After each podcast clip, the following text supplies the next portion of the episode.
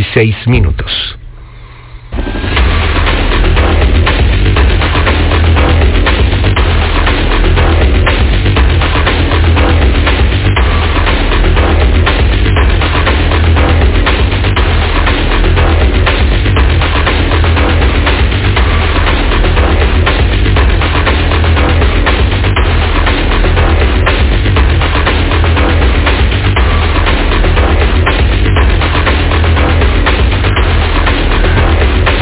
Fin de semana, en la edición de Reforma del domingo, Luis Rubio escribió lo siguiente.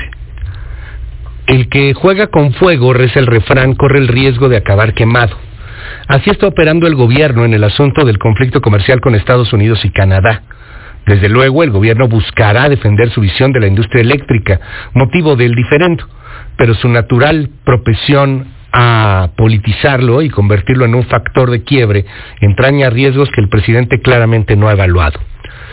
Cada vez hay más y más tensión, más dudas, más incertidumbre de lo que puede llegar a pasar el 16 de septiembre cuando el presidente López Obrador anuncie algo con relación al Tratado de México, Estados Unidos y Canadá hay quien dice va a salirse del tratado. Esperemos que no, sería un balazo en el pie, sería un suicidio económico, pero bueno, hay quien dice puede llegar a hacerlo. Hay quien dice va a expropiar la industria eléctrica y se va a sentir Lázaro Cárdenas. Bueno, hay quien dice eso.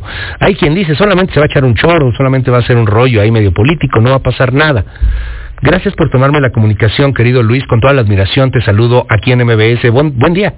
Buen día, Luis. Gracias por la oportunidad. ¿Qué ves que pueda llegar a pasar en los siguientes meses en el marco de, este conflicto, de este llamado a consultas y sobre todo, como bien lo escribes en, tu artículo ayer en Reforma, pues con un gobierno y con un presidente que politiza al extremo muchas cosas? Yo creo que eh, tenemos que ver esto en términos de fases, porque la respuesta natural inmediata a la que es propenso el presidente fue nacionalista, fue muy proteccionista y fue la de decir pues me voy a las cosas las voy a decir. Yo incluso utilizó la famosa canción aquella de que no les tengo miedo eh, entonces me parece que la primera respuesta fue casi decirnos anunciarnos que va a salirse del tratado. Después ya empezó a entrar un proceso más de pensamiento. El secretario de Relaciones Exteriores Marcelo Ebrard anunció que se está negociando o se va a plantear un, proceso para tratar de resolver el problema que hay con las empresas americanas y canadienses que están en la disputa. Es decir, no resolver el fondo del problema, sino tratar de eliminar las causas de las demandas que ellas, eh, que esas empresas levantaron en sus, con sus respectivos gobiernos. Esto, por supuesto, no resuelve el problema porque la base de todo esto es la ley que se aprobó en el año 2021 en que el gobierno mexicano cambie las reglas del juego que están comprometidas en el tratado. Y en el tratado, la esencia de lo que es un tratado es que los, los intereses nacionales y extranjeros deben ser idénticos. Y el cambio que se hace en la ley es que se le da primacía a la CFE frente a todas las demás empresas. Eso es un cambio en las reglas del juego que están comprometidas. Por lo tanto, la pregunta aquí es si los gobiernos de Estados Unidos y de Canadá van a ser pragmáticos y van a decidir con que resuelvan mis problemas es suficiente, o, si van a ponerse duros y a decir, pues esto no es compatible con lo que tú acordaste en el año 2018 cuando esto se negoció y en el 2019 cuando se, se ratificó ya por la administración del presidente López Obrador. Eh, ahora, si, si deciden eso, tendríamos que cambiar, eso como que no ha quedado muy claro, ¿qué, qué, se lee ahí? Tendríamos que cambiar la ley que se aprobó ya en el gobierno de López Obrador, esta ley de la industria eléctrica, si al final nos vamos al arbitraje, perdemos el arbitraje, además de los aranceles, ¿habría que cambiar la ley? Es que si no se cambia la ley, el problema va a persistir, no, va, no va a cambiar. Okay no es difícil que si que si ganara, si vamos a suponer que esto entra en el proceso del PAN, que es la segunda etapa, que todo el mundo querría evitar, eh, no es no es difícil que los europeos también se sumen, porque eh, la ironía aquí es que hay mucha más inversión de energía europea en estos temas que, que americano o canadiense, sobre todo española. Eh, ¿Qué pasa en, en este en este punto si decidimos no cambiarlo? O sea, si nos montamos en un macho, si decimos, uy, qué miedo, mira cómo tiemblo, ¿qué pasa? Bueno, lo, lo depende, depende de los de y de nosotros. Lo que pasa es que se imponen los aranceles y, los aranceles pueden quedar permanentemente y entonces castigan con algo así como el 30-35% de las exportaciones totales. Tenemos más o menos 300 mil millones de dólares de exportaciones anuales y lo que han calculado los que saben de esto es que el castigo sería del orden de 30 o 31 mil millones de dólares anuales. Entonces, eh, lo que habrían sería ponerle eh, tarifas o impuestos, aranceles a otras importaciones para que le duela a los exportadores mexicanos.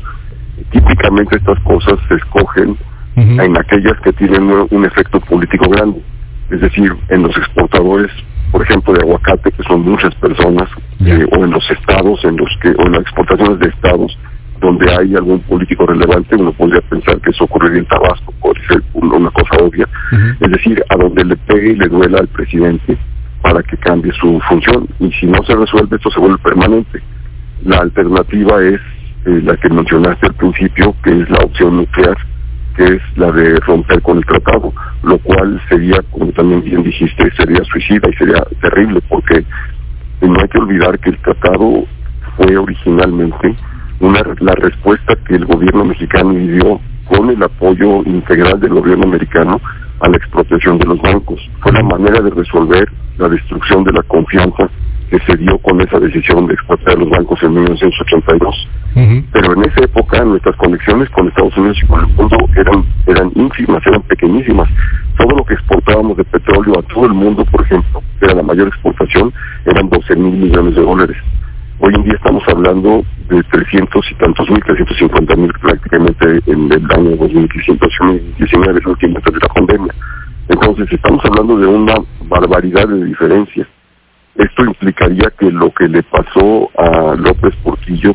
Las consecuencias de esa decisión serían infinitamente superiores para el presidente López Obrador, que tiene muy claro en la mente que una devaluación lo destruye a él.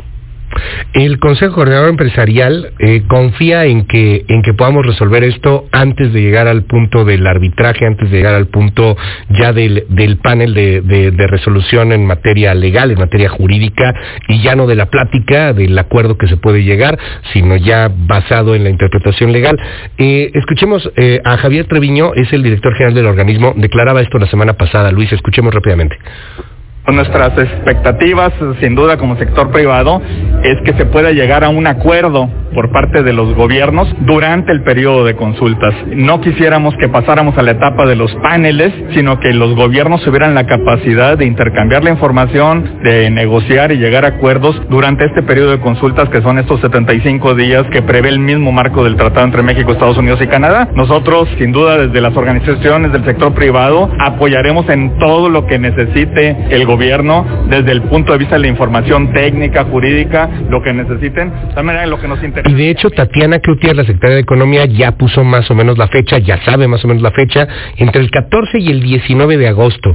Esto fue lo que dijo también la semana pasada debería de estar ocurriendo entre el 14 y el 19 de agosto. Queremos ver si podemos sentar de una vez a Canadá y Estados Unidos juntos. No es un amparo per se. La etapa de la consulta es ver y poder descifrar qué es la parte donde están ellos llamando la atención a México para decir, estoy viendo esto, es el problema o el tema que no me estás resolviendo o que yo creo que está siendo violatorio o no, en términos de la perspectiva de ellos. El presidente ha sido muy claro en cuidar en toda nuestra política energética el tema de la soberanía nacional.